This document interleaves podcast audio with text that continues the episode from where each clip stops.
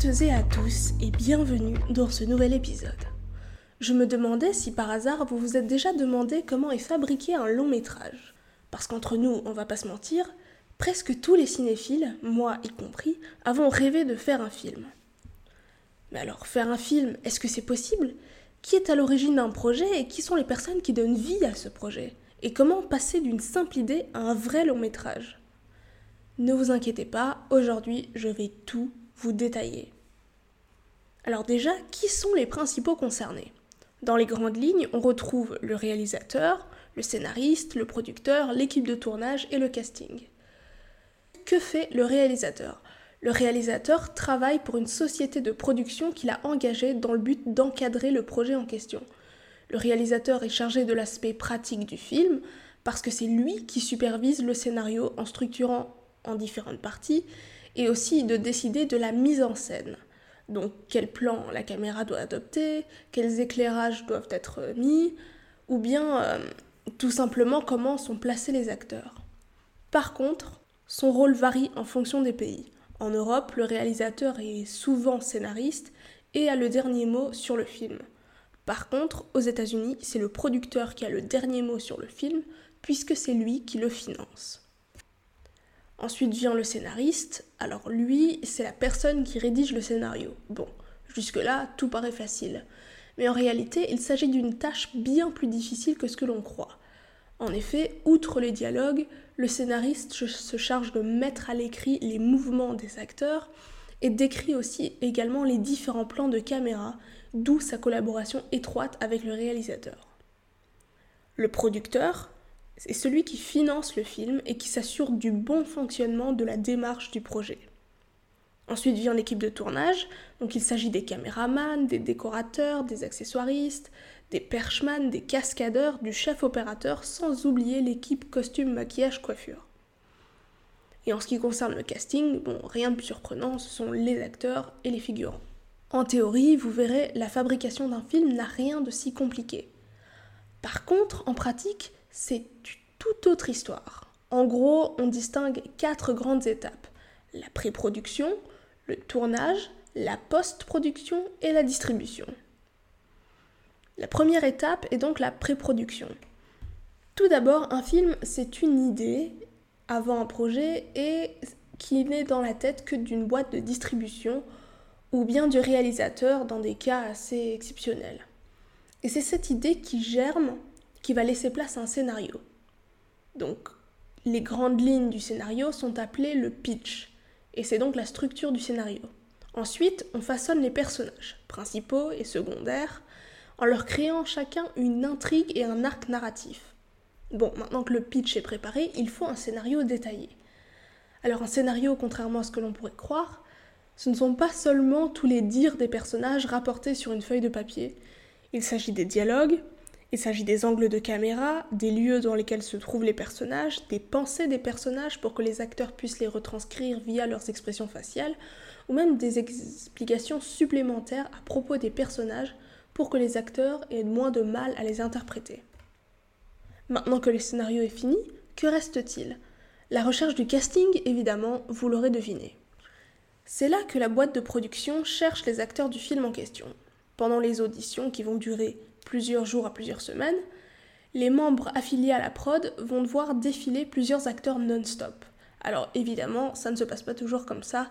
Il arrive que certains acteurs ou actrices soient choisis sans passer par la case casting, ou bien que des personnages soient écrits spécialement pour des acteurs, mais là, il s'agit de deux cas extrêmement rares. La deuxième étape est donc le tournage. Tout se passe de façon assez basique. on construit un décor, l'installe, puis arrive l'équipe de tournage et aussi les acteurs. Il y a des rôles que l'on a tendance à oublier, comme par exemple celui des cascadeurs, qui eux sont extrêmement importants puisqu'ils se chargent des scènes trop difficiles et dangereuses surtout à tourner pour des acteurs standards. Mais il a peut arriver que les acteurs fassent eux-mêmes leurs propres cascades, comme par exemple Tom Cruise dans la franchise Mission Impossible. Bon, maintenant que toutes les scènes sont tournées, ces images filmées pendant le tournage s'appellent les rushs. Maintenant, on entre dans la troisième phase qui est la post-production. Post-production? Qu'est-ce donc que cela? Et je vous répondrai qu'il s'agit du montage, du mixage, du doublage, des effets spéciaux, et il s'agit d'un processus extrêmement long qui prend des mois. Je viens de vous évoquer le terme montage, qui est de regrouper uniquement l'assemblage des différentes scènes utilisées pour le film, et qui est le résultat final. Par contre, avant d'assembler les différentes scènes, il faut bien sûr sélectionner toutes ces scènes. Par exemple, quand vous vous aventurez dans les bonus d'un DVD, vous voyez qu'il y a marqué scène coupée. Eh bien, il s'agit de toutes les scènes qui n'ont pas été gardées pour le montage final. Donc une fois qu'on les a sélectionnées, il faut les assembler dans l'ordre chronologique, comme convenu dans le scénario. Et ça, c'est une des tâches les plus longues de la post-production, parce qu'il faut que plusieurs parties se mettent d'accord. Ensuite, si le film en question est un film d'action avec des explosions, ou un film d'heroic fantasy, comme par exemple Harry Potter, eh bien il faut des effets spéciaux pour que le film paraisse un minimum crédible aux yeux du public. C'est là aussi une tâche extrêmement longue puisque les effets spéciaux prennent un temps fou à être créés, puis finalisés pour un effet des plus réalistes et des plus spectaculaires. Ça y est, le film est enfin tourné. Il a aussi été monté, mais qu'est-ce qu'il faut faire? Il faut le doubler en différentes langues, en partant du principe que nous parlons d'un film américain, donc il a donc été tourné en anglais, et doit être distribué dans plusieurs pays qui sont non anglophones. Et nous, les petits franchouillards, eh bien, on n'est pas spécialement fans de la VO, en tout cas pour ceux de la vieille école comme moi.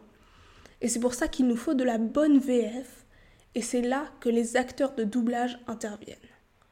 On leur traduit tout le scénario de l'anglais au français et doivent répéter dans un studio avec un micro et le film diffusé devant eux sur un petit écran afin que leurs paroles soient synchronisées avec celles des acteurs.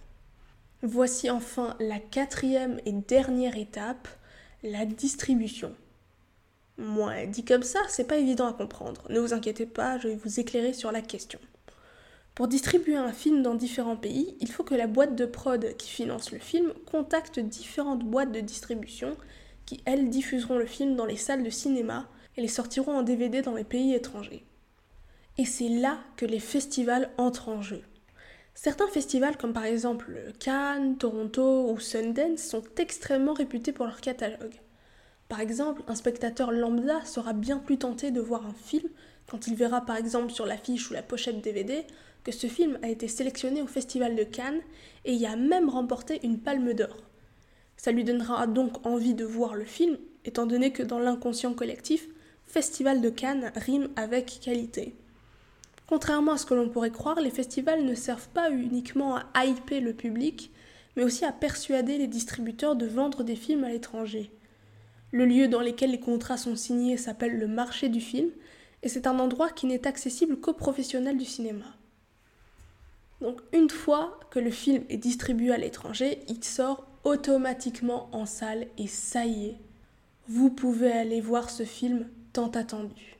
Bon, on le sait tous, le Black Friday et Noël approchent à grands pas. Aujourd'hui, j'arrive à votre rescousse pour vous donner des petits conseils pour regarder des films sans se ruiner. Vous êtes prêts? Alors, c'est parti. Conseil numéro 1, regardez la télé. Alors ça peut paraître évident à certains d'entre vous, mais si vous ou à vos parents même avez un abonnement télé, ne vous privez pas de regarder dans le catalogue. Certes, il y a moins de films qui passent à la télé qu'il y a 10 ans, mais ça vaut la peine de farfouiller dans le catalogue parce que des fois on peut faire de très très belles découvertes. En ce qui me concerne, je vous recommande surtout la chaîne Arte qui diffuse de très bons films euh, dans tous les genres possibles. Conseil numéro 2. Empruntez des DVD à la bibliothèque. Je ne sais pas si vous avez une bibliothèque municipale ou même nationale près de chez vous, mais je sais qu'on peut y emprunter des DVD gratuitement et les rendre au bout de quelques jours ou de quelques semaines. Moi personnellement, c'est en empruntant des DVD à la bibliothèque que ma cinéphilie a vraiment commencé à se former. Bon, petit fun fact, petite anecdote personnelle, le premier film que j'ai emprunté à la bibliothèque était Nowhere Boy de Sam Taylor Johnson un très bon film qui retrace l'histoire de John Lennon avant la création des Beatles et qui réunit à la fois une très bonne mise en scène, une bande originale mémorable et bien sûr un casting de jeunes acteurs en pleine ascension comme par exemple Aaron Taylor Johnson et Thomas Brody Sangster dans les rôles de John Lennon et de Paul McCartney. Si comme moi vous avez grandi en écoutant les Beatles, je vous assure que ce film est comme une petite Madeleine de Proust. Conseil numéro 3, regardez dans la collection de votre famille. Alors là, ça peut paraître d'une évidence consternante, mais on n'est jamais trop peu surpris parce que la collection de papa-maman peut nous apporter comme petite pépite. En tout cas, une chose est sûre, ça fera du bien à votre compte en banque. Conseil numéro 4, achetez des DVD en promo dans un magasin spécialisé. Un conseil pour ne pas vous ruiner, faites une liste au préalable des films que vous recherchez. Ainsi vous saurez directement ce dont vous avez besoin et vous aurez moins de mauvaises surprises. Conseil numéro 5, achetez des DVD de seconde main. Là, c'est le seul conseil assez risqué que je pourrais vous donner, puisque si vous commandez un DVD d'occasion sur Internet, vous ne pouvez pas être sûr que ce DVD soit en bon état ou euh, qu'il y ait eu un bon rapport qualité-prix. C'est pourquoi je vous propose plutôt d'aller visiter des vides-greniers euh, près de chez vous ou pour avoir justement un meilleur aperçu et aussi négocier des prix avec le vendeur. Sinon, vous pouvez aussi vendre vos vieux DVD ou bien les DVD de films que vous n'avez pas aimés. Comme ça, vous vous seriez constitué un petit fonds pour en acheter d'autres.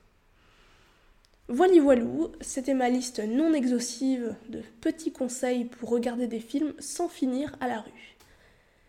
Si vous avez d'autres conseils, n'hésitez pas à les partager vous-même sur les réseaux sociaux ou à me les communiquer, tout en consommant bien sûr dans la légalité. J'espère que les miens en tout cas vous auront servi. Prenez soin de vous et de vos proches et restez chez vous. En attendant, je vous fais la bise virtuelle et je vous dis à la prochaine fois. Ciao tout le monde.